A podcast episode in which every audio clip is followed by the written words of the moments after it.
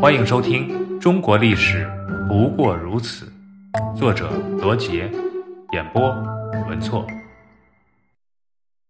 雍正继位，康熙一生共有儿子三十五个，女儿二十个。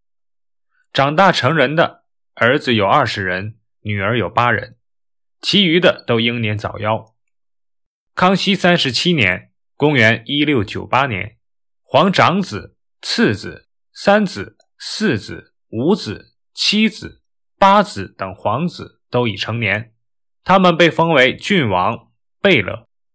这些皇子们各树一党，并且在暗中展开了激烈的储位之争。早在康熙十四年（公元一六七五年），康熙便册立两岁的皇子胤禛为皇太子，而胤禛性情暴躁且贪婪。令康熙感到失望，曾被两度废立。在这个过程中，很多大臣也都牵扯进来，就连索额图这样的重臣，也因为力保太子而被处死。在储位之争中，皇四子胤禛参加的并不算早，乃是在太子胤禛第一次被废之后，胤禛被囚禁，胤禛作为看管人之一，他揣摩康熙。对胤禛的态度是恨铁不成钢，并不是要把胤禛置于死地，所以胤禛决定不对胤禛落井下石，而是保护胤禛的正当利益。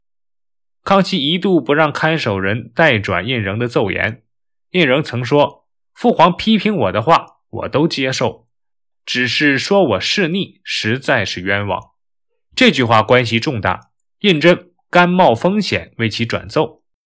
康熙听说后，取消了胤禛颈上的锁链。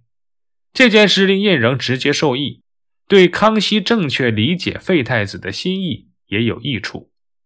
胤禛这一手棋是两面讨好，还令旁观者感到他讲兄弟情义，获得了很多的好评。胤禛三番五次地说自己对皇位不感兴趣，因此不收党羽，不接受私恩小惠。与旧氏家族、七族的姻亲等人关系都很平常，与满汉大臣、内廷执事人员也没有密切的往来。有的人要投靠门下，他还言辞拒绝。其实这都是做给人看的假象。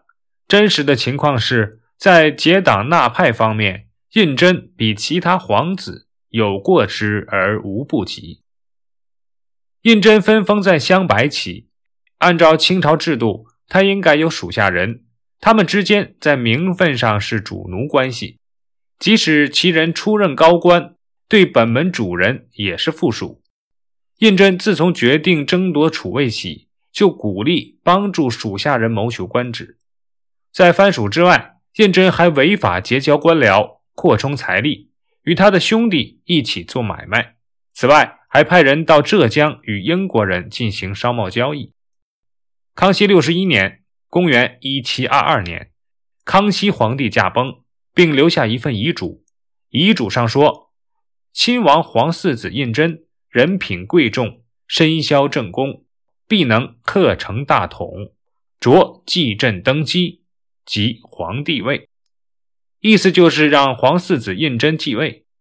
这份遗嘱由大臣隆科多宣布。关于这一事件。史学界一直有很多的争论，主要意见分为两种：一是康熙临终遗诏指定胤禛为皇位继承人；另一种意见则认为胤禛会同大臣隆科多篡改康熙遗诏，将原本属于皇十四子胤禔的地位谋为己有。两种观点都有道理，因为四子胤禛和十四子胤禔是康熙晚年所钟爱。并着意培养的两个皇子，两人各有优点，但都非最理想的人选，因而，在原皇太子胤禛第二次被废后，康熙至死也未再立太子。但地位终究是要传于他们中的一个人的，所以临终遗诏就成为了揭开这一迷雾的关键。但遗诏是由隆科多口头宣布，后来由胤禛命人写的，其真实性就大打折扣。所以，只能从当时及以后发生的点滴历史事实来做推断。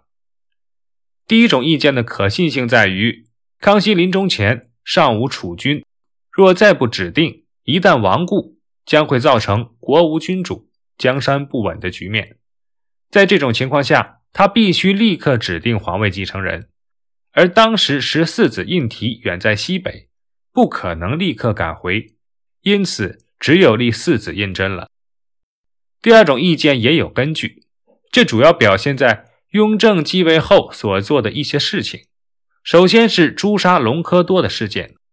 隆科多是康熙临终前守在其身边的唯一重臣，当然对事情知道的也最清楚，而且他在雍正继位的过程中。起到了决定性的作用，这样一位重臣却遭到诛杀，确实难免让人怀疑，是否是雍正杀人灭口。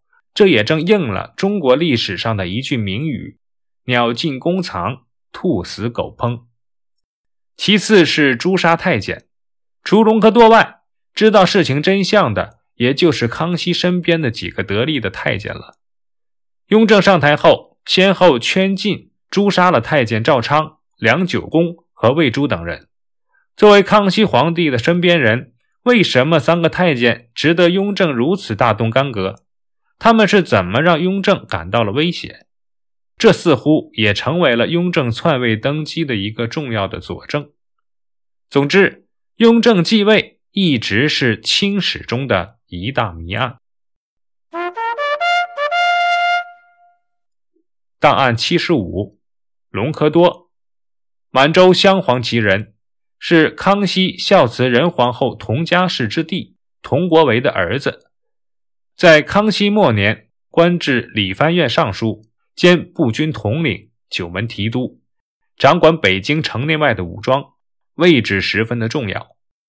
公元一七二二年，康熙病重之时，内外大臣均不得见，唯隆科多一人随侍康熙身边。得其托孤，后隆科多秉康熙遗命，拥戴雍正登基，因此立了大功，被封为总理事务四大臣之一，吏部尚书，加太保，权倾一时，被雍正公开称为隆科多舅舅。但是他最终为雍正所猜忌，屡遭打击，直至最后被圈禁而死。